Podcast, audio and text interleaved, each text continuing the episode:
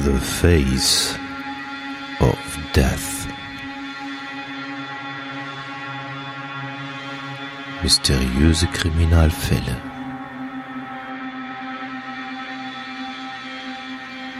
Der Podcast. The Face of Death.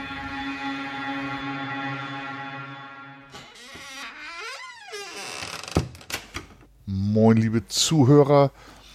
Herzlich willkommen zu einer neuen Folge von Face of Death. Ich hoffe, an der anderen Seite der Leitung befindet sich der Hatti. Jawohl, einen schönen guten Tag. Feierabend, Feierabendbierchen ist hier und äh, wir podcasten und wir haben jetzt äh, einige technische Probleme aus dem Leben gerufen. Der Funker brummt nicht mehr. der kleine, der kleine Brummbär. Ja, und wir haben es geschafft, innerhalb von einer Woche eine zweite Folge Face of Death aufzunehmen. Und H-Funky, es ist der Wahnsinn. Ja, tatsächlich. Wir haben Flo und äh, ich habe auch das nächste Skript in der Mache und da müssen wir wirklich den nächsten Termin auch bald wieder finden, damit wir wirklich jetzt diese versprochene Regelmäßigkeit auch Ja. schaffen. Zumeist liegt es ja an mir. Schichtdienst oder in der Familie ist Das ist ja, äh, ist ja auch egal. Äh, wir machen das ja hier alles äh, kostenlos und so, wie wir halt Zeit haben. Hafungi haben wir uns so ein bisschen, äh, ja, ein bisschen übernommen, haben wir festgestellt. Wenn wir eine Hafungi-Folge aufnehmen, dann äh, muss die dann auch irgendwie dann bald online kommen und dann manchmal nehmen wir noch eine zweite auf, die liegt auf Halde und ach, da haben wir festgestellt, wenn die auf Halde liegen, so zwei, drei Wochen, dann reden wir über Themen, die äh, s- s- sind schon lange nicht mehr up to date und ähm, das Problem ist dann, ähm, wenn man dann in der nächsten Folge drauf eingehen will, dann hat man es schon wieder vergessen. Ja, genau. Im Gegensatz zu gutem Wein muss äh, eine Hafunki-Folge nicht reifen. Das, also so wie wir es jetzt gemacht haben, war super. Aufnehmen, raushauen mit einem Tschernobyl ABC, das war ja das Highlight der Woche für mich. Apropos Hat Wein, was, jetzt- ja. ja, was denn? Was wolltest du sagen? Sprich. Nee, ich wollte, genau das wollte ich, apropos Wein, was trinken wir denn jetzt? Oh, ich trinke äh, Tegernseer Bier heute. Hatte ich noch irgendwie zwei Flaschen. Gestern habe ich eine getrunken und heute eine. Ähm, sehr lecker. Ja, ich habe äh, König Ludwig, einmal hell, einmal dunkel. Oh, König Ludwig Weißbier. Gibt's bei uns hier auch, ja. Ja, das ist so ein äh, Publikumsbier, was es, glaube ich, überall gibt. Ist sehr bekömmlich, sehr lecker. Da habe ich mir jeweils eine Flasche und werde mich damit verköstigen auf dem Weg dahin. Ja, ich habe gesagt, ich trinke heute nur ein Bierchen, heute Abend auch eine Hefe. Ich werde heute Abend für die nächsten vier Wochen ähm, das letzte Mal zum Sport gehen. Ab Montag geht ja nichts mehr. Ah ja, stimmt, stimmt. Aber das besprechen wir dann im Hafunki. Äh, Corona soll jetzt hier nicht das Thema sein. Ich hatte Genau. kurz, das, ich hatte, das Einzige ja, mit Corona hat die, entschuldige, am 28.11., was wir uns hier avisiert hatten, das klappt natürlich nicht. Nee, das ist klar. Das, das, das das, ist schon die, die, die, abgesagt. das ist, das ist klar. Also, Okay, das äh, wollte ich nur noch mal sagen, dass das dann auch jeder mitbekommen hat. Auch die Leute aus der Schweiz, aus den USA, die vielleicht anreisen wollten, um den Hörerstammtisch mitzumachen. äh, nein, wir kriegen das, wir kriegen das, wir kriegen das dann vielleicht im Dezember hin, wenn wir das dann alles in Griff haben. Aber das war klar. Wir haben jetzt erstmal so einen Light Lockdown und äh, das betrifft natürlich auch ähm, meine ähm, Praktikumsarbeit äh, bei der Polizei in Elmshorn. Ich hatte kurzfristig überlegt, ähm, ob ich mein Bier aus einem neuen Gefäß trinke. Endlich mal Glas benutzen, meinst du? Nee, ich äh, habe gestern eine Tasse bekommen. Ich habe gestern eine Okay. Tasse, ich habe gestern eine Tasse bekommen von, ich glaube von einer Hörerin ist es, ähm, von meiner Amazon Wunschliste. Und äh, es gibt so lustige Tassen, die haben meistens alle so einen pinken oder so einen blauen Rand. Ich meine, die meisten haben einen pinken Rand und da sind immer so lustige, dumme Sprüche drauf. Und ähm, ich ähm, hatte, hatte mir eine Tasse ausgesucht, da steht drauf, äh, ein Scheiß muss ich. Ja, dann weiß ich auch, wo die herkommt. Die kommt aus der Schweiz, von der Michaela, ne? Naja, nicht aus der Schweiz, sie kommt halt von, von einer Amazon-Wunschliste, aber die Michaela, äh, die hat äh, mir was zukommen Die aus lassen. der Ein, Schweiz kommt, genau. eine Tasse. Ich habe aber gehört, und das haben wir auch im Hafunki schon gesagt, du bist ja schon ein bisschen, äh, äh, du hast deine Post schon ein bisschen eher gekriegt, aber bei uns hat die Post ein bisschen länger gedauert, beziehungsweise ich war nicht da, dann musste ich noch wieder einen Tag warten, weil ich dann bei uns immer erst einen Tag später von der Post das holen kann. Aber du hast auch was bekommen, ne? Ja, da haben wir auch von der Michaela eben, mit der ja meine äh, liebe Frau sehr engen Kontakt hat. Die haben auch schon telefoniert. Die hat nämlich auch so einen Scheißegalbecher gekriegt. Ähm, aber die Michaela hat äh, äh, mir aus der Schweiz, beziehungsweise über Amazon aus der Schweiz bestellt, 750 Gramm Packung Salus geschickt und dann für die Kinder noch koreanische Süßigkeiten. Unsere Kleine steht sehr, sehr auf Korea. Also ist Hat, im hat, Moment hat, gerade- hat sie die auf der Wunschliste? Ja, habe ich drauf gehabt. Ähm, und das fand ich richtig cool. An dieser Stelle nochmal vielen Dank für Michaela. Der Austausch äh, familiär ist ja rege. Ähm, Was ich ganz kurz, bevor du weitermachst, du hast ja noch mehr gekriegt. Ähm, deine Frau hat auch eine Tasse bekommen. Wieso kriegt denn deine Frau, die überhaupt gar kein Bestandteil dieses Podcasts ist, die kriegt eine Tasse? Ja, die beiden haben sich wohl über die ähm, unsere Face of Death äh, WhatsApp-Gruppe gefunden und äh, auch noch so eine Beigruppe gemacht und auch die beiden Die haben eine Beigruppe. Eine Beigruppe? Ja, sind, genau. da, sind, sind da mehr als zwei drin? Ja, ich, es ist ja nicht meine Gruppe, ne? aber da haben sich so ein paar Frauen getroffen, die sich dann auch austauschen über Zipperlein und wie man diese heilen kann mit Quarkumschlägen und dergleichen. aber da stecke ich nicht drin. Das ist nicht meine Baustelle. Okay. Ja, aber was hast du denn noch gekriegt? Ja, dann hat der liebe äh, Jens V. alias Brain Gilb, ich glaube, den habe ich auch schon bei uns in den Kommentaren gelesen, ähm, eine Megapackung Lakritzschnuller 1,18 Kilo geschickt. Und da hatte die Meldung, Gude aus Hessen, lass es dir schmecken. Ähm, ja, auch, auch Brain Gilb, vielen, vielen Dank, super nett. Jetzt bin ich mir aber nicht sicher. Heißt es nicht Gude aus Hesse? Ich, die lassen ja irgendwelche Buchstaben weg, die lieben Hessen, und hängen irgendwo welche wieder ran. Ähm, aber darüber müssen wir uns nochmal unterhalten. Vielen, vielen Dank. Ich war echt geflasht, begeistert. Das, sowas macht auch Spaß. Ging dir wahrscheinlich auch so mit dem Tässchen, ne? Dass es Spaß macht, sowas zu bekommen. Ja, Ich kenne das ja von meinem alten Podcast, da kam ständig was, äh, bei meinem Geocaching-Podcast, da war irgendwie ständig was am Start. Ähm, ja, jetzt haben wir äh, den Super-GAU. Meine Maus gibt gerade einen Geist auf. Ah, verbunden geht wieder. Batterie Die mir. Technik, Hadi, die Technik. Nee, Batterie heißt die Technik. Ach so. Dafür habe ich ein Touchscreen, also mein äh, Notebook, mit dem ich arbeite, habe ein Touchscreen. Wenn die Maus ausfällt, ich arbeite gerne mit der Maus, nicht mit dem Touchscreen, kann ich das noch benutzen. Ah, okay. Ja, ich hoffe, äh, sie hält jetzt hier durch. Sie geht immer an und aus. Das finde ich jetzt nicht so witzig. Ähm, ich müsste mir mal irgendwie mein äh, Skript gleich aufrufen oder ähm, der Funker muss gleich erzählen und ich muss mal ganz schnell irgendwie Batterien hier wechseln. Ähm, der Funker kann ja mal ein bisschen was äh, zu den Podcast-Charts erzählen. Ähm, ich gehe mal ganz, ganz schnell mir Batterien holen. Jawohl. Also, ähm, da muss ich auch mal sagen, wir haben jetzt geguckt, in äh, Google kann man ja schauen, wie viele Leute uns abonniert haben, wie viele Hörer, Hörerinnen und auch wie viel Downloads wir haben. Und das sind im Schnitt 4000 Hörer. Jetzt wird der eine oder andere wieder sagen, oh, ihr Angeber, ja, kann sein. Hätte ich nie gedacht, dass diese Reichweite so enorm ist. Ich bin da ein bisschen stolz drauf. Und das ist eine super, super nette Rückmeldung. Und auch ähm, die Aktivitäten in unserer WhatsApp-Gruppe finde ich super toll und macht weiter so. Und dann habe ich, ich lass mich lügen, am äh, Montag oder Dienstag habe ich mal geguckt, da gibt es also Charts. Ich glaube, die äh, Seite ist chart.to, also Theodor Otto. Ähm, und da sind wir tatsächlich auf Platz 38 gelistet worden am Montag oder Dienstag. Ähm, auf Spotify German True Crime in der Rank History Platz 38. Ich glaube, da kann man ein bisschen stolz drauf sein. Ja, finde ich auch. Also, Bin ähm, ich auch.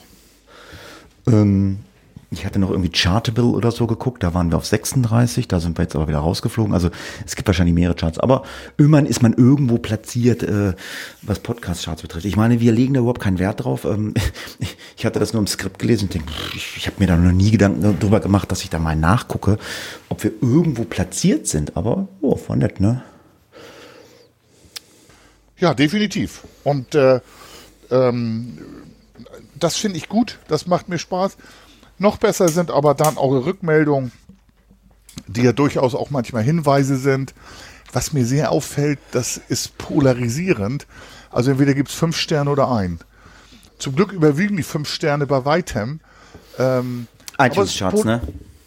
Ja, iTunes Charts, genau. Ähm, das finde ich, das finde ich äh, ähm, polarisierend, aber völlig okay. Und mir hilft es halt weiter. An mir zu arbeiten und macht gerne weiter so mit den Rückmeldungen. Ich bin ja, ja ich finde ich, ich find dieses Arbeiten auch mal sehr schwierig. Ich meine, klar gibt's Leute, die hören sich, äh, hören sich Podcasts an, die wesentlich professioneller sind als wir und dann stößt man dann zufällig auf unseren Podcast und dann, ja, dann schreibe ich da jetzt eine Rezension weil ich denke mal, das sind oftmals auch diese Ein-Sterne-Bewertungen, äh, sind auch oftmals Sachen, die da gerade reinschnuppern. Ja, ich meine, wir haben uns, oder ich habe mich in diesen vier oder ich glaube fünf, ne, vier Jahre sind es, glaube ich, Face of this. Ich habe mich nicht großartig geändert. Ich habe immer noch mein äh, äh, äh, äh, Geschichten und ähm, ja, ich kriege immer vorgeworfen, ich würde mich nicht vorbereiten und ähm, man muss auch dazu sagen, also wenn man mal podcastet, das ist so gar nicht so einfach. Klar äh, bin ich vorbereitet, ich lese das Skript äh, zwei, dreimal durch. Ähm, derjenige, der das Skript schreibt, in diesem Fall ist der Funker, früher war es die Bella oder der Klaus, die sind natürlich wesentlich mehr im Thema drinne, weil sie, weil die dieses Skript halt komplett erarbeitet haben. Ich lese es mir halt ein, zwei, dreimal durch und dann äh, stellen wir euch dann den Fall ja vor. Und das ist dann halt auch manchmal nicht so einfach. Ne? Also, also ist mein, ist, ist mein Empfinden.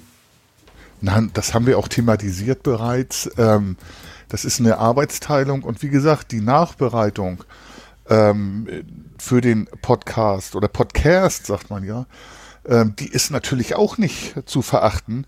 Und ähm, tatsächlich, ich sitze dann im Skript, mir macht's halt Spaß. Und da, das habe ich auch schon ein paar Mal gesagt, das wird auch so bleiben.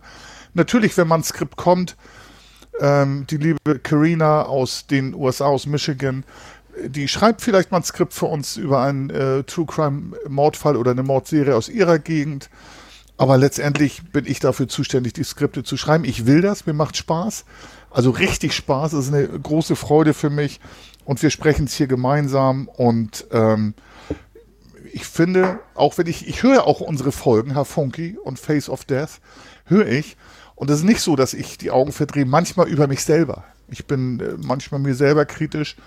Ich habe aber das Gefühl, dass äh, wir beide uns auch so über die Folgen freischwimmen mittlerweile. Ja, ja, genau.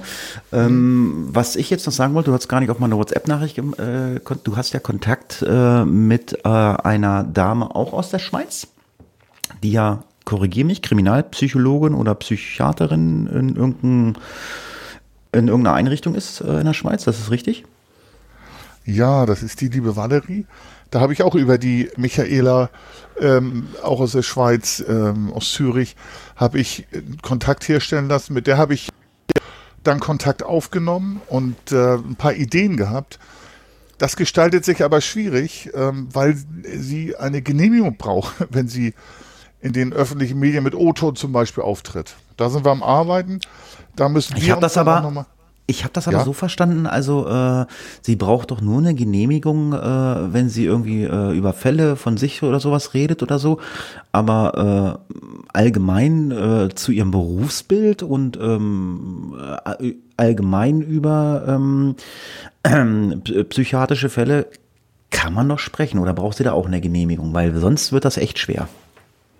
Das habe ich nicht so ganz verstanden ja, da, wollten wir, also ich habe mich vereinbart, dass wir dann am Wochenende tatsächlich mal Talktime haben.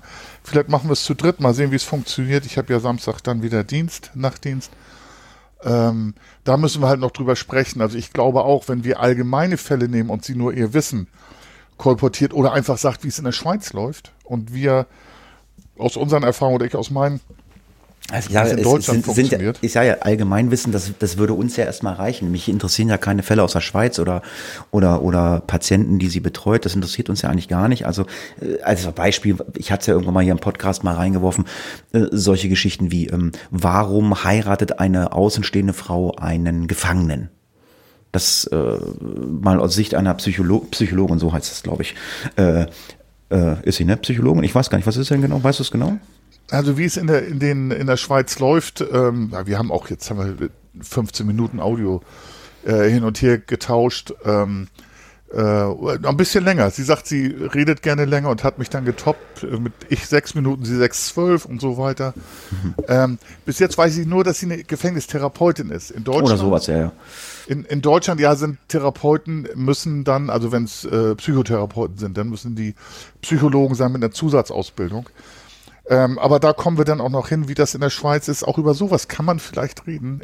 Ich finde es super interessant. Wir halten euch da, sage ich mal, äh, auf alle Fälle auf dem Laufenden ähm, und ob wir da irgendwas hinkriegen, dass wir keine Genehmigung brauchen, dass sie halt einfach vorher einen Fragenkatalog kriegt und dann einfach wegstreicht, das kann ich, das kann ich nicht, das kann ich und so.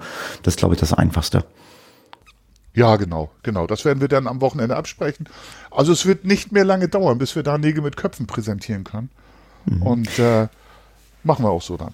Wie heißen, wie heißen eigentlich die Leute, ähm, um jetzt zum Crime ABC zu kommen, um gleich mal einzusteigen, wie heißen denn die Leute, die äh, DNA und DNS-Analysen äh, herstellen?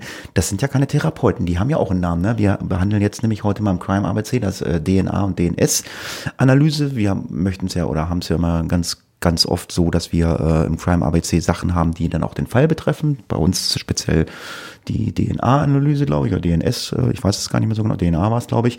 Ähm, das sind keine Therapeuten. Wie heißen die? Doktoren? nee, nein, also das sind äh, in der Regel Naturwissenschaftler.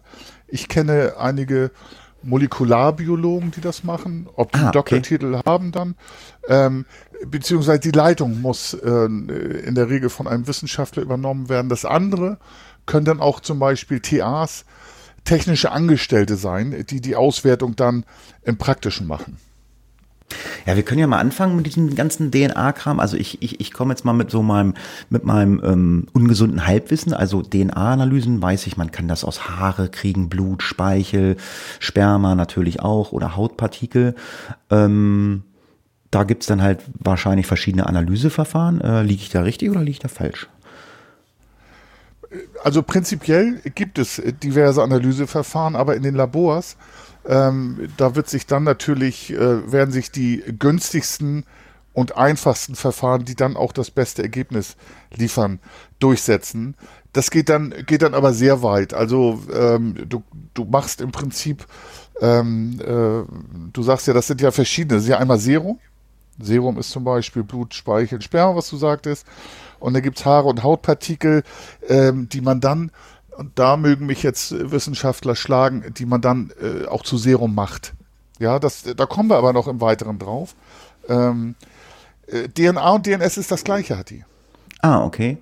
Ja, aber wie läuft das so? Ich meine, du bist ja nun äh, äh, Polizeibeamter oder Kripo-Beamter ähm, und ähm, du bist ja auch mal äh, vor Ort bei äh, an einem Tatort und ähm, dann kommt ja, ich weiß nicht, die die Tatortgruppe, so kenne ich es aus dem Fernsehen. Heißt das so? Tatortgruppe? Die kommt dann? Ja, spurensicherer. Ähm, oder, oder, nee, im Fernsehen sagen sie immer die KTU. Schickt mal die KTU, ne? Heißt das Ja, so? das heißt ist die, ja, KTU ist einfach eine kriminaltechnische Untersuchung.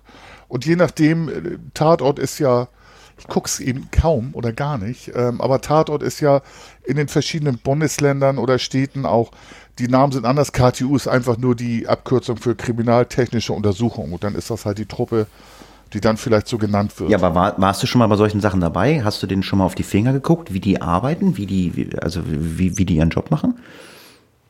Ja, ja, na klar. Also das ist, ähm, ich sag mal so, das Einfachste ist, äh, äh, wenn man einen Airbag-Dieb hat, der vielleicht ein Lenkrad angefasst hat, dann nimmt man serologische Spuren vom Lenkrad. Ah, ja, wenn okay. man keine Fingerabdrücke findet, auf, ich sag mal, auf dem Gummi des Lenkrads, äh, ist es nicht zu erwarten, Fingerabdrücke zu finden. Aber ähm, das wissen die Kollegen auch ganz genau. Üblicherweise musst du an verschiedenen Stellen am Lenkrad ansetzen. Und da kann man serologische Spuren nehmen. Und also wie da, ist das jetzt, da werden mit, mit Watte, Wattestäbchen Abstriche gemacht. Um's mal und wie ist das jetzt, sage ich mal, mit, mit Blut, so ganz klassisch, also äh, Mord, sage ich jetzt mal, ein Mord. Ähm, da wird auch, äh, also wenn man Blut findet, das wird auf alle Fälle, äh, äh, also ähm, ja, was weiß ich, äh, abgestrichen mit dem Wattestäbchen, äh, um auszuschließen, um dann auch auszuschließen, also man macht dann wahrscheinlich auch eine DNA-Analyse von dem Opfer, um dann auszuschließen, dass da noch fremdes Blut irgendwo ist, oder? Das macht man doch bestimmt, ne? Da gehe ich von aus, da gehe ich von aus, aber das ist dann auch so, das ist äh, Schräubchenkunde und Ermittlungsarbeit. Ähm, aber natürlich, ähm, und es gibt sogar äh, Situationen, wo man sagt, nee, der Wachtmeister, der den Erstangriff gemacht hat, ähm, da guckst du auch mal, ob der irgendwie Spuren hinterlassen hat. Ja, damit man das also gerade bei Kapitaldelikten, damit man das auch wasserdicht hat. Wie, wie, wie ist das jetzt hier bei uns in Deutschland oder Europa? Gibt es eine, gibt es also ähm, eine Datenbank nur in Deutschland oder gibt es eine europäische Datenbank? Ja, das ist äh, bei uns zum Glück anders und ich sag mal so, Unterschrift besser organisiert als in den USA. Ja, wir haben Datenbanken. Wir haben Austausch ähm, in den Datenbanken. Wir haben ja auch ein Fahndungssystem. Also auch europaweit. Europaweit, ja, ja. Und, und sicherlich gibt es auch im Rahmen der Amtshilfe die Möglichkeit, weltweit Daten abzufragen. Das hängt natürlich stark mit dem europäischen Datenschutzrecht zusammen. Okay. Fingerabdrücke auch? Ja, ne? Gibt es auch so eine Europa-Datenbank bestimmt, oder? Ja, daktyloskopische Spuren, also allgemein biometrische Spuren, werden gespeichert und ähm, natürlich immer im Rahmen des rechtlich Möglichen und den Datenschutzbedingungen auch europäisch abfragbar vorrätig sein. Mhm. Also wir haben jetzt über DNA und DNS gesprochen. Was ist das jetzt genau? Das ist, glaube ich, Erbsubstanz, ne? Ja, ja, das ist, äh, da tun sich immer Leute schwer. Desoxyribonukleinsäure, das ist die DNS. Und das Englische muss ich nicht sagen, ist genau das gleiche. Da wird nur das Wort Säure mit Acid, was Säure bedeutet, ausgetauscht. Ah. Und die, also es ist das Gleiche im Prinzip. Aber am, geläufig, aber am geläufigsten ist, glaube ich, DNA, ne? Ja, ja, kann ich mir vorstellen, weil das möglicherweise in den Krimis so ist. Ähm, warum mhm. das so ist, weiß ich nicht, habe ich nicht, habe ich nicht ergründet. Weißt du oder, äh, oder kannst du erklären, wie so eine DNA-Analyse funktioniert? Ähm, du meinst jetzt wissenschaftlich? Ja. Naja, also ähm, ich kann das mal so sagen, was ich da ermittelt habe und was ich weiß, das ist natürlich auch einfach aufbereitet damit auch ich das verstehe. Also in der DNA bzw. DNS existieren Abschnitte, bei denen bestimmte Bausteinfolgen unterschiedlich oft wiederholt auftreten. Das sind in der Regel Buchstaben, ähm, vier Buchstaben, da will ich keine Beispiele nennen. Ähm, und anhand dieses Auftretens wird während der Analyse im Labor mit Hilfe von kommerziell erheblich, äh, erhältlichen Reagenzien, das sind dann diese diese äh, Mittel, die das, äh, das halt aufspalten, beziehungsweise wird die DNA, die Buchstaben werden tausendfach kopiert. Das ist das sogenannte PCR-Verfahren, worüber wir jetzt auch immer, kann jeder mal nachlesen, bei der äh, ähm, bei äh, Covid-19 ähm, Schrägstrich Coronavirus sprechen. So wird auch das Coronavirus nachgewiesen. Und dann wird das als DNA-Muster sichtbar gemacht. Da erinnert sich, glaube ich, jeder diese verschiedenen Farben die man sicherlich oft im Fernsehen schon gesehen hat, diese, diese Striche mit verschiedenen Farbsegmenten, die sich dann gleichen. Und so kann man dann ähm, bei Gleichheit kann man relativ sicher sagen, jetzt frag mich nicht, 1 zu einer Milliarde, 1 zu zwei Milliarden, das weiß ich nicht. Ähm, wenn diese Abschnitte gleich sind, also die zwei Proben, ich nehme eine Probe von dir und finde eine Probe am Tatort, wenn die gleich sind, kann man davon ausgehen, dass die DNA übereinstimmt. Die werden, dieses wird dann unter dieses Typisierungsmuster oder auch DNA-Profil wird dann ähm, zum Vergleich zwischen Spuren und Personen oder aber für die Speicherung und den Abgleich in nationalen und internationalen DNA-Datenbanken zur Verfügung gestellt. Ja, ich denke mal, das war jetzt mal so ein kleiner Einblick in DNA und DNS-Analysen weil das äh, wird jetzt auch äh, ein Bestandteil äh, ähm, des Podcastes. Ihr habt es in der Überschrift gelesen. Loney D. Franklin Jr., äh, alias der Grim Sleeper, ist unser Fall. Und ich denke, wir hören erst einmal in den Fall hinein. Lonnie D. Franklin Jr., der Erste, auch Grim Sleeper genannt, als Grim Sleeper wurde ein Serienmörder genannt, der in der Gegend von Los Angeles mindestens zehn Menschen ermordet haben soll. An zehn Mordopfern fanden die ermittelnden Behörden Leonie D. Franklin Jr.'s DNS-Spuren. Der Grim Sleeper wurde schuldig gesprochen und zum Tode verurteilt. Die Vollstreckung des Urteils war allerdings durch die Aussetzung der Todesstrafe in Kalifornien im Jahr 2019 nicht mehr möglich. Trotzdem starb Franklin am 28.03.2020 allerdings in seiner Zelle im Todestrakt vom St. vom St. Quentin State Prison. Ja, und äh, wir bewegen uns in Source Los Angeles. Äh, das galt damals, äh, Anfang der 90er, äh, als eines der gefährlichsten Bezirke in Los Angeles. Der Stadtteil war Hauptschauplatz der Unruhen. Äh, hier wir, äh, nennen wir mal Riots. Äh, da haben nämlich vier Polizisten äh, in der kalifornischen Metropole äh, einen Afroamerikaner misshandelt. Äh, Das war Rodney King. Und also sie wurden zumindest dessen beschuldigt und äh, wurden vom Gericht freigesprochen im Jahre 1992. Ebenso ist dieser Stadtteil auch bekannt für seine Bandenkriminalität und war Gründungsort verschiedener überregionaler bekannter Straßengangs, wie etwa der Bloods und Crips, der 18 Street Gang, der Florencina 13, der äh, 83 Street Gang und, und so weiter und so fort. Also ganz viele Gangs wurden dort gegründet, vielleicht schon mal gehört. Also es gibt noch die Mara Sulva Trucha, die habe ich sogar schon mal irgendwo mal aufgeschnappt. Ich weiß gar nicht, in was für einer Verbindung. Ja, es gab halt auf jeden Fall immer diverse Auseinandersetzungen dort zwischen Afroamerikanern. Bevor wir jetzt weiter einsteigen Fall, kannst du dich an diese Geschichte mit diesen vier Polizisten erinnern oder äh, ist das jetzt nur bei der Recherche dir über den Weg gelaufen? Nee, da kann ich mich auch tatsächlich dran erinnern. Äh, da gab es auch ein Video tatsächlich. Ähm, damals waren ja Handys noch nicht so, beziehungsweise da gab es eigentlich im Prinzip keine Handys oder Smart Smartphones, das waren so große Koffer. Nee, aber da gab es so ein Video, dass der tatsächlich mit Schlagstöcken traktiert wurde. Ähm, da bin ich mir aber nicht sicher. Und ich war tatsächlich, als die Riots in, im Gange waren, war ich in der Nähe von Los Angeles, in äh, Orange County, das ist ein Nachbarkreis, und äh, habe tatsächlich die Riots mitbekommen. Also da, das kann man sich nicht vorstellen. Ähm, Aber, aber ja, so. ich habe es ja falsch ausgemacht. Riots, also Rice. Äh, Riots, ja, genau. und und Rice ist jetzt nur dieser eine Fall oder äh, ist das spezifisch? Ähm, Nee. Wie muss man Nee. es verstehen? Riot ist einfach das Wort für Unruhen beziehungsweise gewalttätige Unruhen. Ah, also da brannten tatsächlich, im Fernsehen haben wir brennende Tankstellen gesehen. Und äh, äh, fasziniert ähm, haben wir das beobachtet, weil wirklich wie im Bürgerkrieg das Ganze war. Ähm, das war dann nach ein paar Tagen befriedet, sage ich mal so. Befriedet ist vielleicht ein bisschen zynischer Ausdruck, aber dann war ähm, äh, dann auch irgendwann Ruhe. Und so ist das immer. Also ich, man redet ja von einem latenten, das haben wir auch im Hafunki gesagt in dieser einen Folge, ähm, dass äh, man spricht da von einem latenten Rassismus. Ähm, vielleicht ist es da auch so. Schaut euch vielleicht mal den Film Colors Farben der Gewalt an mit Sean Oh Penn ja. und, und Oh Dennis ja. Hopper. Also faszinierender Film, ist natürlich Hollywood, aber zeigt so ein bisschen, was wie, wie es da abgehen könnte. Und es ist hundertmal schlimmer, als man da im Film sieht.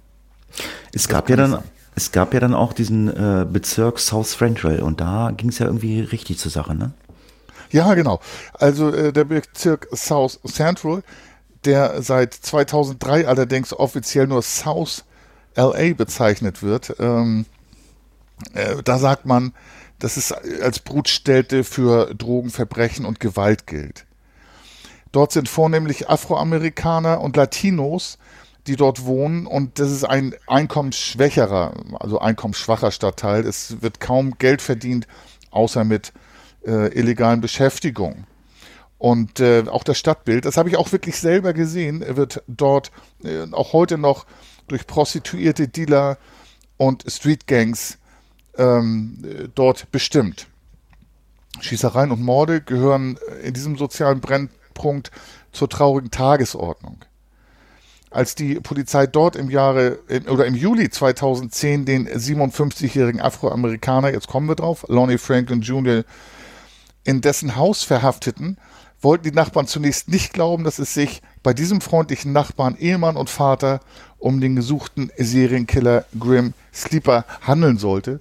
Und man munkelt sogar, dass der über 100 Menschen umgebracht haben könnte. Ja, also die Tatzeiträume waren von 1985 bis 1988. Dann gab es eine große Pause, da kommen wir aber gleich noch zu. Dann ging es weiter im Jahre 2002 bis 2007. Also das waren so die Vermutungen. Ähm, er hat die- diese ganzen brutalen Morde wirklich nicht, äh, nie so wirklich richtig gestanden. Äh, es sollen immer drogenabhängige afroamerikanische Frauen gewesen sein. Meistens waren es Prostituierte, die ihr Lebensunterhalt mit, äh, äh, verdient haben, äh, um die Drogen äh, zu finanzieren. Die Bezeichnung Grim Sleeper rührt äh, von der Zeitlücke von, von 13 Jahren her. Das bezeichnet man als Schläfer. Bei den zugeordneten Mordfällen her ist eine Anspielung auf den Ausdruck Grim Reaper mit dem englischen Sensemann bezeichnet. Also diese Zeitspanne, die, er hat dann halt irgendwann mal diese 13 Jahre da Pause gemacht. Ne? Sind ja 13 Jahre, ne? Passt, ne? Ja. Die Ermittler sagten später jedoch, sie glauben, Franklin habe nie aufgehört zu töten und seine Opferliste könne mehrere Frauen enthalten, als durch die Behörden identifiziert worden ist. Also man hat es zugeordnet von 85 bis 88 und 2002 bis 2007, aber man geht davon aus, dass er von 88 äh, hin noch weiter gemordet hat. Ja, da wird auch die praktische Erfahrung der Ermittler äh, eine Rolle gespielt haben. Also es ist eigentlich so, dass Serienmörder nicht so lange Pausen machen. Außer es gibt Auslöser für die Morde, aber dagegen spricht, dass er also erst drei Jahre und dann nochmal fünf Jahre gemordet hat. Man geht davon aus, da kommen wir auch gleich noch zu, dass in den USA, was ich sehr, sehr traurig finde, ähm, gerade die Opfer auch nicht unbedingt so doll Beachtung finden. Und da muss man auch mal sagen, sein jüngstes Opfer war 15 Jahre alt, das älteste 35. Die Ermittler vermuten allerdings, wie schon erwähnt, dass er Dutzende, wenn nicht gar Hunderte weitere Morde begangen habe. In seiner Mo Wohnung fanden die Ermittler nämlich damals Fotos und Videos von fast 200 Frauen, von denen die meisten nicht identifiziert werden konnten. Er ließ seine Opfer zumeist bestialisch zugerichtet wie zu entsorgenden Müll zurück. Später, haben wir ja gesagt, konnte durch die Analyse der DNS-Spuren konnten ihm lediglich zehn Frauenmorde aus den vergangenen Jahrzehnten zugeordnet werden. Hier auch, auch hier gibt es wieder ein überlebendes Opfer. Das gleicht sich bei unseren Fällen irgendwie, finde ich. Aber es ist Zufall. Also danach suche ich es nicht aus. Ein Opfer, die 30-jährige Anitra Margaret Washington, überlebte den Angriff am 20. November 1988 und konnte den Täter als 25 bis 35-jährigen Afroamerikaner beschreiben. Möglicherweise war diese partielle Täterbeschreibung der Grund dafür, dass dieser anschließend 13 Jahre lang nicht erneut auffällig wurde. Anita Margaret Washington wurde schwer verletzt, als Franklin Jr. die Frau in ein Auto zerrte, ihr mehrfach in die Brust schoss und sie dann vergewaltigte. So, und dann war es halt durch diese Pause, die eingelegt hat, hat es ja schon gesagt, wurde halt dann Grim Sleeper genannt, also grauenvoller Schläfer und nicht mehr Gevatter Tod. Ja, jetzt gucken wir uns mal den Lonely Franklin so ein bisschen an. Der war nämlich Soldat bei der US-Armee und der wurde auch dort das erste Mal straffällig. Er hat dann nämlich mit zwei Kollegen äh, eine 17-Jährige damals vergewaltigt äh, und zwar in Deutschland. Der war in Stuttgart stationiert und dort hat er diese Tat begangen mit zwei anderen äh, Kollegen von der US-Armee. 1985 begann er mit der Mordserie, haben wir ja gerade gesagt. Das Los Angeles Police Department kennt man unter LAPD, wurde damals schnell auf die Mordserie aufmerksam, doch der damalige, der, doch in der damaligen Zeit landeten Fälle mit Opfern aus der Bevölkerungsgruppe mit dem Vermerk NHI, No Humans Involved, keine Menschen involviert, ungelöst in einer Akte. Das hört man ja ganz oft, dass es ungelöste äh, Fälle gibt. Ähm, man hört es dann auch äh, mal ganz oft, dass sie nach Jahren wieder ähm, rausgezogen werden. Ich weiß nicht, wie das in Deutschland ist, ähm, ob es da dann irgendwie, äh, das kann vielleicht der Funker erzählen äh, gleich, äh, ob es da Ablage B gibt und sagt so, äh, das war jetzt vor fünf Jahren, wir gucken da nochmal rein. Vielleicht gibt es ja mittlerweile ähm, andere Verfahren, um an die Täter ranzukommen. Ähm, erste Bewegung Black Woman Count, auch schwarze Frauen zählen, sorgte dafür, dass die Mordserie untersucht wurde. Also in diesem Fall äh, kam es aus der Öffentlichkeit, nicht von der Polizei selber. Diese Freiwilligenorganisation setzt sich auch äh, heute noch für unbeobachtete Rechtslose ein. Aber wie ist es hier in Deutschland? Ähm, holt man nach Jahren nochmal eine Akte raus, sagt, hm, wir gucken uns das nochmal an. Ja, also Akten, äh, gerade bei Kapitaldelikten, wenn sie nicht verjährt sind, äh, die Delikte, Mord verjährt ja nie. Da wird tatsächlich, äh, wenn es neue Verfahren gibt, äh, zum Beispiel DNA, DNS, wie wir auch gesehen haben, werden diese Fälle immer überprüft und vielleicht auch mal anderen Kollegen vorgelegt aus den äh, verschiedenen Dezernaten. dass man da mit einer anderen Sichtweise nochmal drüber guckt oder die Staatsanwaltschaften nochmal über die Fälle drüber gucken. Also ähm, gibt es ja auch, Hadi, wenn wir jemanden ermorden, wir können nie sicher sein, nicht doch mal irgendwann überführt zu werden. Also ich würde sowas nicht machen. Nein, gar keine Frage. Was mir aber auch auffällt, ähm, dieses No Humans Involved, das hatte ich damals auch gehört, sehr zynisch, ähm, keine Menschen involviert. Also das heißt, die haben diese, diese Prostituierten, wir hatten das in mehreren Fällen schon, ähm, diese Prostituierten, da hat kein Hahn nachgekräht und jetzt hat man sogar diesen Begriff, die hat man als Nicht-Menschen bezeichnet. Das ist schon krass. So, das heißt, das heißt, weil auch die Ermittlungen Geld kosten und äh, in den USA Geld bei den Ermittlungen größer als, als bei uns, ähm, hat man da einfach nicht weiter gefor geforscht, beziehungsweise ermittelt. Ja, aber das war ja auch so in den 80er Jahren, ähm, war ja nicht nur ein Serienmörder, es, es waren ja mehrere Serienmörder äh, im, im Raum Los Angeles unterwegs, ne? Ja, genau.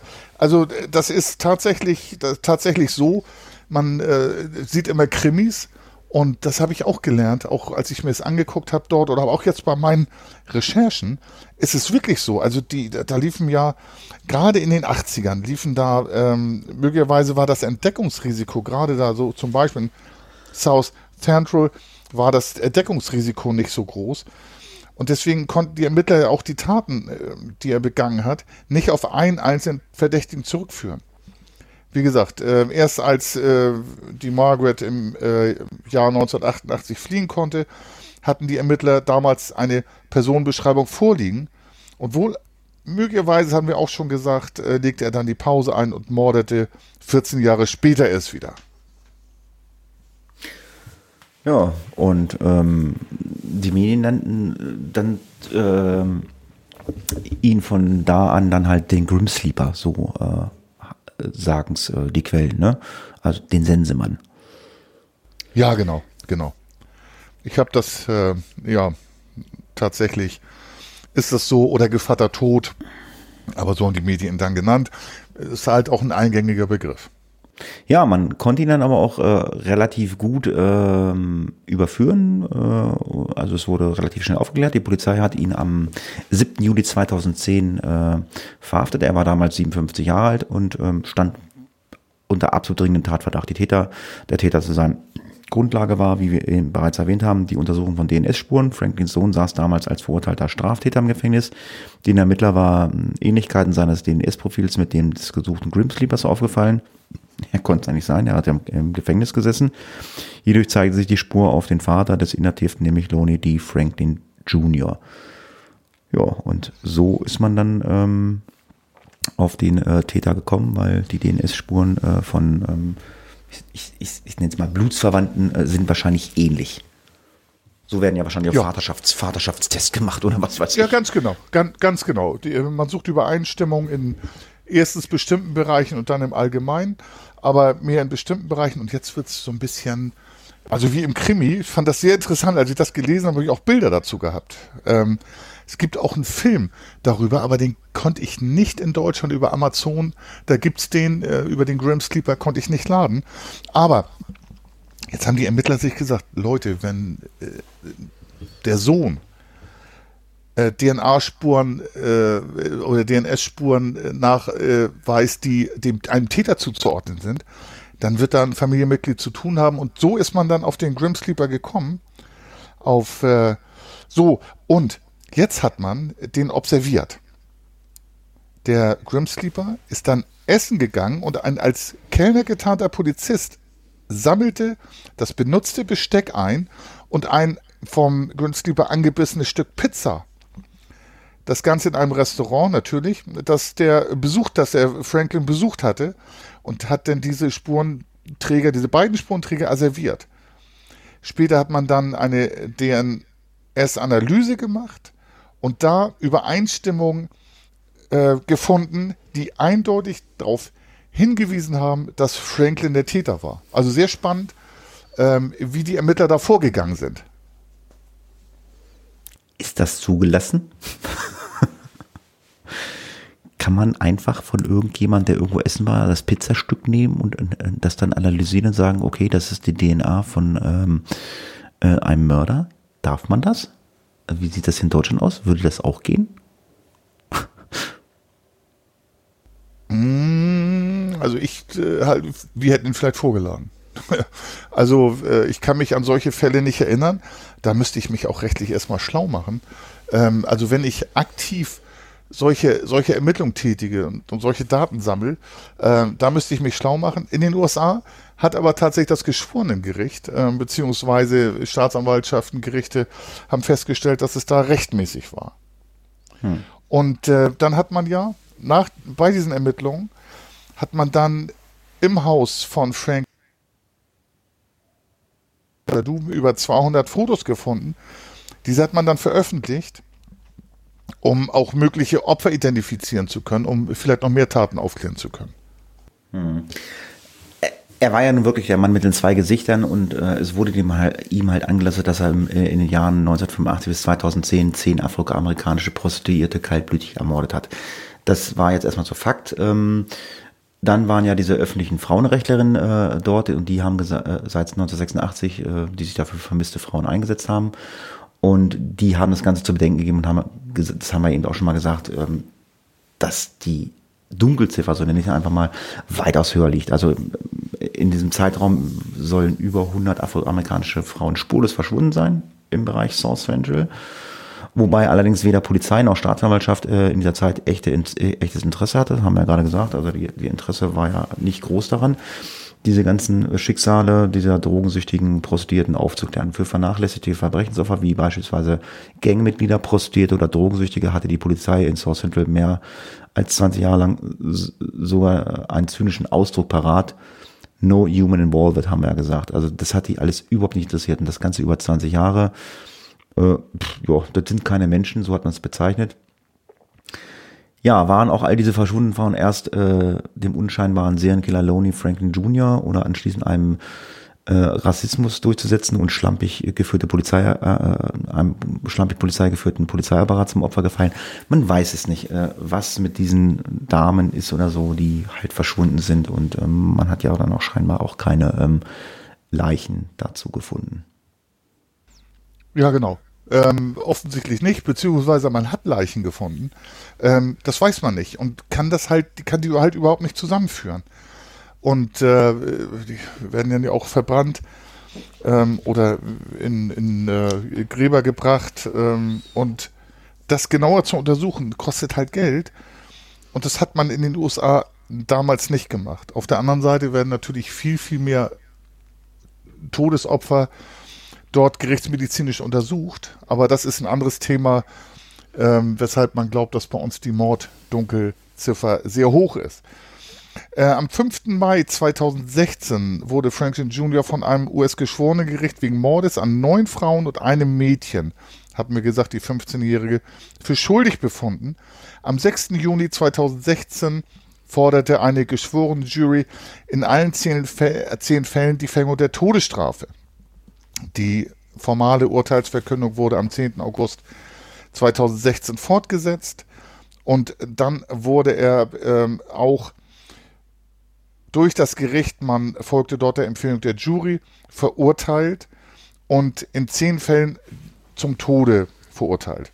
Am 13. März 2019 erklärte Governor Gavin Newsom die Aussetzung der Todesstrafe in Kalifornien und die sofortige Schließung der Hinrichtungsstätte in San Quentin State Prison, einer weltweit bekannten Justizvollzugsanstalt. Also, ich sag mal, wenn man äh, sagt, äh, wenn es um das Leben des Grim Sleeper geht, hat er Glück gehabt. Ob es nun so sind, gut ist, äh, lebenslänglich und in den USA bedeutet mehrfach lebenslänglich, mehrfach lebenslänglich im Gefängnis zu bleiben, das bleibt dahingestellt. Ja, Todesstrafe. Gucken wir uns das mal die Todesstrafe in den USA an. Todesstrafe ist immer so ein, äh, so ein Thema für mich. Äh, bin ich vorsichtig. Wir kommen ja auch noch zu Todesstrafen, die auch ähm, hier in Deutschland passiert sind, was ich gar nicht wusste. Also die Todesstrafe ist die Tötung eines Menschen als Rechtsfolge für einen in einem Gesetz definierten bestimmten Tatbestand. Das hast du begangen und dafür musst du leider sterben. Äh, in der Regel geht so einem Todesurteil äh, natürlich logischerweise äh, ein Gerichtsverfahren voraus. Also er muss rechtsmäßig verurteilt werden. und dort wird dann die Hinrichtung des Verurteilten vollstreckt. Und deswegen oder das und daher kommt dann auch äh, diese äh, Begriff äh, dass man sagt, diese Person ist zum Tode verurteilt. Die Todesstrafe in den Vereinigten Staaten ist, eine der, ist eines der nationalen wie internationalen umstrittenen Elemente des Rechtssystems in den USA.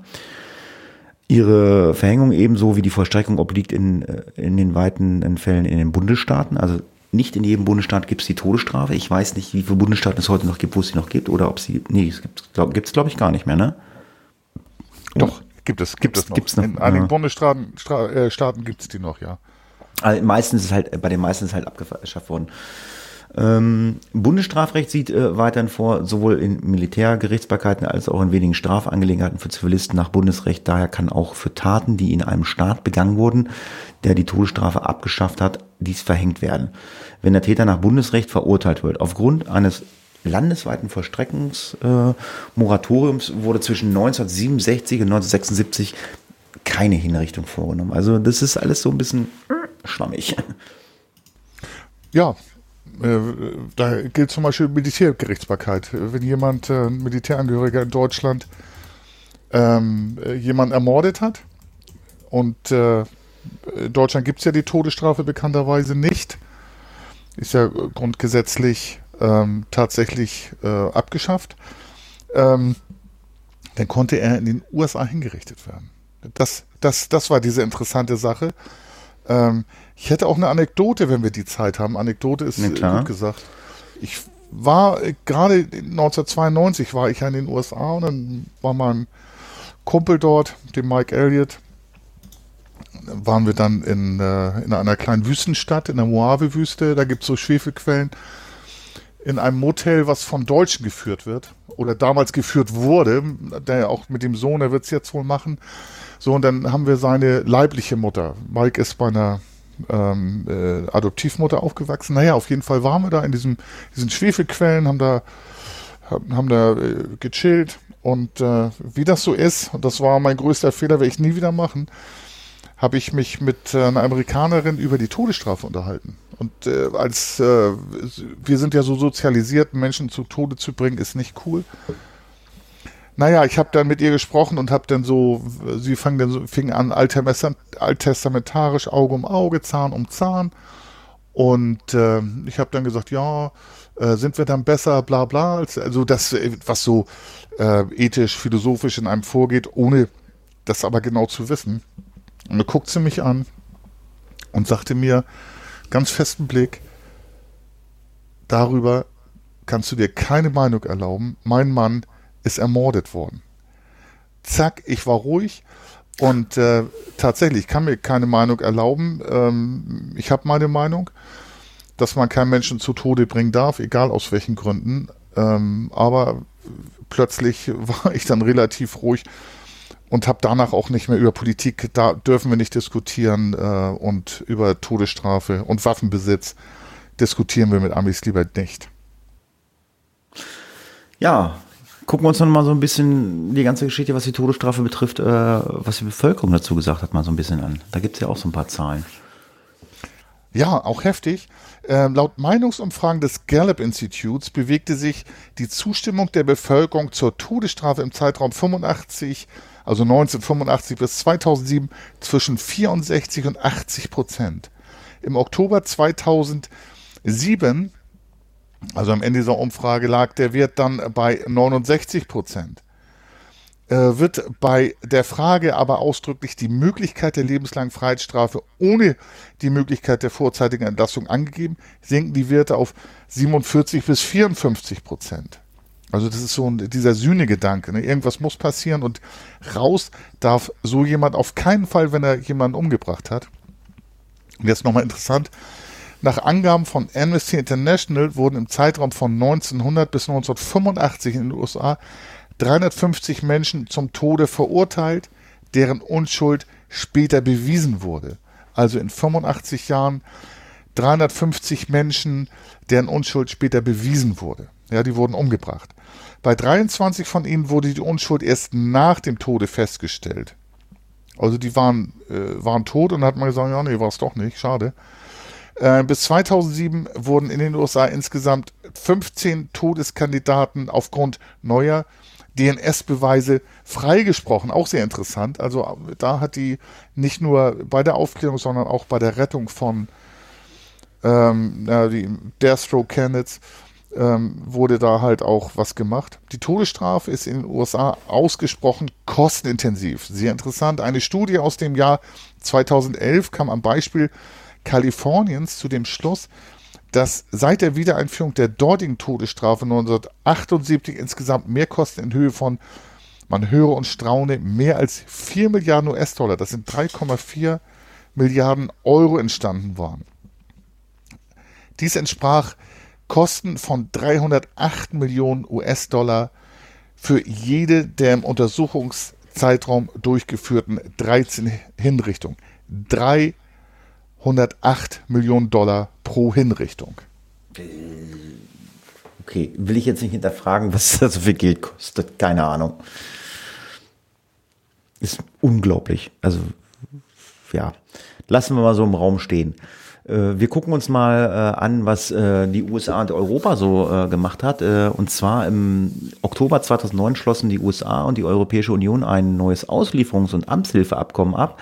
Demzufolge durften Gefangene aus einem EU-Land nur dann ausgeliefert werden, wenn ihnen in den Vereinigten Staaten nicht die Todesstrafe droht. Das Abkommen trat 2010 in Kraft. Das hat man also beschlossen. Hinrichtung geistig Behinderter äh, ist auch noch so ein Punkt, den wir mal aufgenommen haben. Im Jahre 2002 entschied der, der oberste Gerichtshof der USA, dass die Todesstrafe für geistig Behinderte unzulässig sei, da sie eine grausame oder ungewöhnliche Bestrafung darstellte und somit verfassungswidrig sei. Klingt also auch irgendwie logisch. Daryl Atkins war der Prä äh, Präzedenzfall, bei die, äh, da bei ihm ein Intelligenzquotient von 59 festgestellt wurde. Jedoch oblag die endgültige Entscheidung dem Gericht der Bundesstaaten und der Geschworenen in Virginia, äh, ihn, zum, äh, äh, zum, äh, ihn zum Tode bei einem erneuten IQ-Test bei einem Wert von 76 ermittelt wurde, ja, festzulegen. Die Strafe wurde später eine lebenslange Haft umgewandelt. Also man hat dann festgestellt, okay, der hat einen IQ von 76 und er wird dann jetzt nicht hingerichtet. Es liegt jedoch im Ermessen der einzelnen Staaten, wann ein Häftling als geistig behindert anzusehen ist. In Texas kam es 2012 auf diese Weise zu dem umstrittenen Hinrichtung von Yokamon Hearn und Marvin Wilson. In Georgia wurden mit Warren Lee Hill im Januar 2015 ein weiterer Häftling exekutiert, bei dem möglicherweise eine geistige Behinderung vorlag. Also Quellen, was die jetzt hatten, kann man wahrscheinlich nachlesen, haben wir jetzt gar nicht so detailliert hier aufgenommen. Aber ähm, ja, ganz ehrlich, also, also allgemein Todesstrafe hin oder her äh, ist, glaube ich, äh, ein Thema, da kann man sich ähm, drüber streiten. Ja, ähm, kann man sich trefflich drüber streiten. Und äh, es war, man muss sich mal ähm, Videos dazu angucken. Ich habe die jetzt nicht verlinkt, ähm, zumindest nicht alle. Ähm, Gerade muss man mal ein, eingeben, einfach bei YouTube, ähm, Todesstrafe bei geistig Behinderten USA. Ähm, das waren nicht geistig Behinderte, man muss mal ganz ehrlich sagen, also ähm, hat mich sehr angerührt, auch schockiert. Die waren äh, im Prinzip hatten die, waren das naive Kinder. Ob die es nun gespielt haben, das weiß ich nicht, aber da ist dann so ein, natürlich darf niemand jemanden umbringen und das weiß auch ein Kind. Ähm, aber das waren wirklich naive Kinder, die, die, mit großen Augen gesessen haben und wussten nicht, was dem passiert ist. Und die sind natürlich auch bei Vernehmung. Da sind die amerikanischen Ermittler ja gnadenlos. Werden die auch vorgeführt ohne Ende. Äh, wer es möchte, kann sich's angucken. Wer traurig sein möchte und vielleicht auch wütend auf dieses System, kann sich das mal angucken. Nochmal weiter, 2005. Ganz, ganz, ganz, ja. ganz, ganz kurz. Also ähm, unser Name, Face of Death, Gesicht des Todes, es gab in den 80er, 19 gab es ja Gesichter des Todes. Kannst du dich daran erinnern? Das waren so Filme. Weiß ich nicht. Kannst du dich daran erinnern?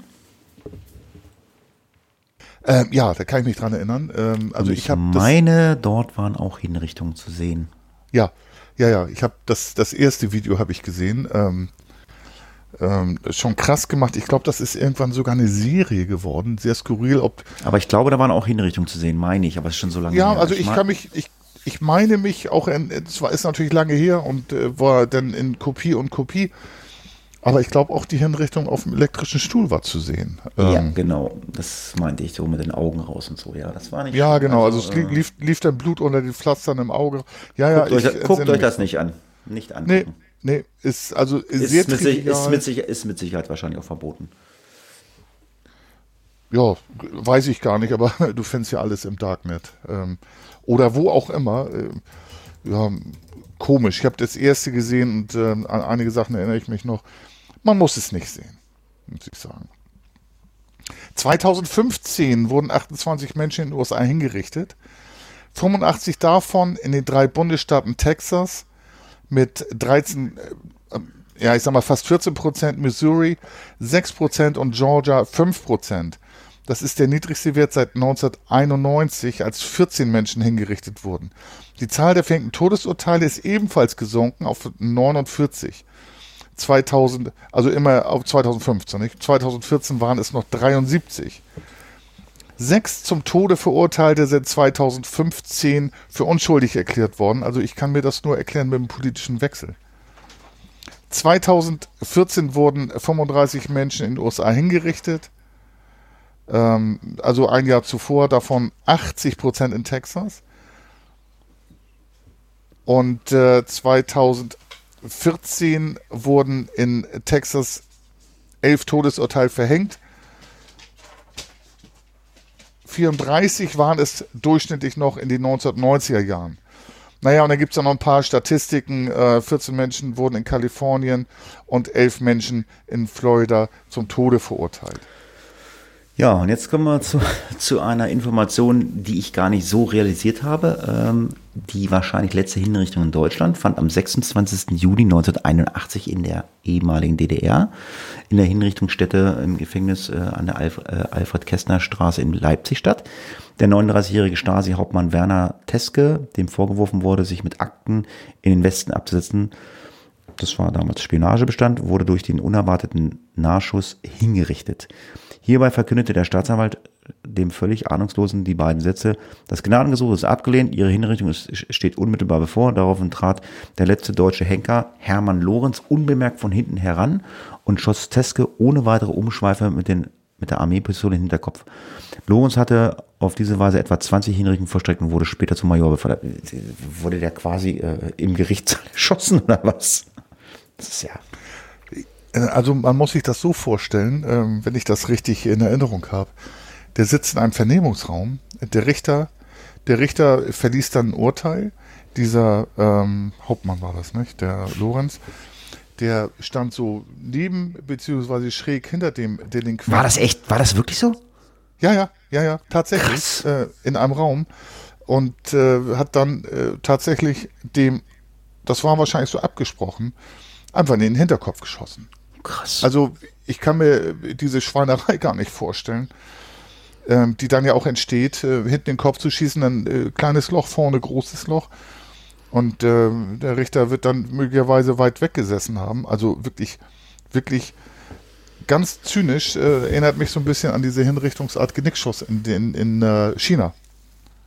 Also, ähm, Also ich, ich finde es auf jeden Fall krass. Ich hatte das auch irgendwie gar nicht so auf dem Schirm, aber ähm, äh, irgendwie in Gesprächen, irgendwie beim Bierchen ist man immer mal äh, auf die Verfassung in Hessen gekommen und äh, in in der Verfassung von Hessen äh, war bis zum Jahre, ich habe gerade mal äh, gegoogelt im Wikipedia, bis im Jahre 2018 war dort immer noch die Todesstrafe äh, hinterlegt. Wusstest du das? Ja, wusste ich. Ähm, ich dachte, ich habe dann auch mal irgendwann nachgelesen. Ähm, also, ich sag mal so, ganz einfach, Bundesrecht bricht Landesrecht. Das heißt, unser Grundrecht, unsere Verfassung steht über der hessischen Verfassung. Ähm, aber ich hatte mal irgendwann gehört, dass es bis vielleicht Mitte der 90er so war. Aber das war tatsächlich so. Das weiß ich nicht. Aber ja, also es war halt so, äh, man, erst konnte man sich nicht einigen, das rauszunehmen. Ähm, das Grundgesetz gibt es ja schon ein paar Jahre.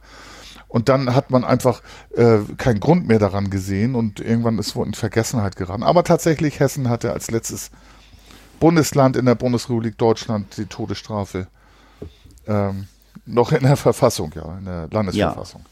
Um den Fall jetzt noch abzuschließen, äh, haben wir noch den Tod von Lonely D. Franklin Jr., was nicht durch die Todesstrafe oder durch Hinrichtung erfolgt ist, weil er ist eines natürlichen Todes wahrscheinlich gestorben. So ganz nachweisen konnte man es nicht. Ja, genau. Ähm, am 28. März 2020 wurde Lonnie David Franklin leblos in seiner Zelle aufgefunden. Aus der Presse, da zitiere ich mal, schlecht übersetzt von mir vielleicht, Lonnie D. Franklin Jr., der wegen der Morde an neun Frauen und einem minderjährigen Teenager-Mädchen in St. Quentin State Prison in der Todeszelle gewesen war, wurde kurz nach 19 Uhr in dieser Zelle als nicht ansprechbar befunden aufgefunden. Das hatten die Behörden mitgeteilt. Es wurde medizinische Hilfe geleistet und ein Krankenwagen gerufen. Franklin wurde um, 19, um 19.43 Uhr für verstorben erklärt. Seine Todesursache steht noch, oder die Nennung der Todesursache steht noch aus, bis die Ergebnisse einer Autopsie vorliegen. Es gab jedoch keine Anzeichen eines Traumas. So ähm, heißt es in der Pressemeldung des kalifornischen Ministeriums für Korrektur und Rehabilitation. Ähm, das ist nie veröffentlicht worden, ähm, die Todesursache oder die Ermittlung. Man hat dann gesagt, ja, das war natürlicher Tod, ohne einen Grund zu nennen. Ja, das war der Fall Loney D. Franklin Jr., war mir vorher gar nicht so bekannt. Ähm, ziemlich krass finde ich das, äh, was wir euch da so erzählt haben. Ähm, ja, wir haben unsere gute Stunde äh, geschafft, äh, um mal wieder einen Podcast aufzunehmen. Und wir sind euch auf alle Fälle noch äh, bis zum nächsten Podcast, äh, um euch nach dem Podcast noch ein bisschen zu beschäftigen, mit einem Krimi-Rätsel äh, was schuldig. Und ja, das Krimi-Rätsel darf der Funker vorstellen. Ja, ihr Lieben, ähm, nochmal vielen Dank für die Rückmeldung. Bitte macht jetzt auch mal das Krimi-Rätsel. Kümmert euch mal drum. Ähm, wir drücken uns dahin aus der Birne und würden uns freuen, probiert es einfach mal aus. Das Krimi-Rätsel lautet Schach im Park. Und ihr könnt es irgendwo in den Face of Death Annalen finden. In diesem Sinne bin ich gespannt. Ja, lange Rede, kurzer Sinn. Ich bedanke mich fürs Zuhören und äh, freue mich natürlich auch auf Rückmeldungen. Äh, wünsche euch äh, viel Spaß beim Lösen des Krimi-Rätsels und sage Tschüss, macht's gut, bis zum nächsten Mal. Und wie immer, der Funker hat das letzte Wort. Ja, abonniert uns, empfehlt uns, wenn es euch gefallen hat. Empfehlt uns äh, auf jeden Fall, löst das Krimi-Rätsel und ich freue mich schon auf die nächste Folge, die in Mache ist. Bis dann. Tschüss. Case closed.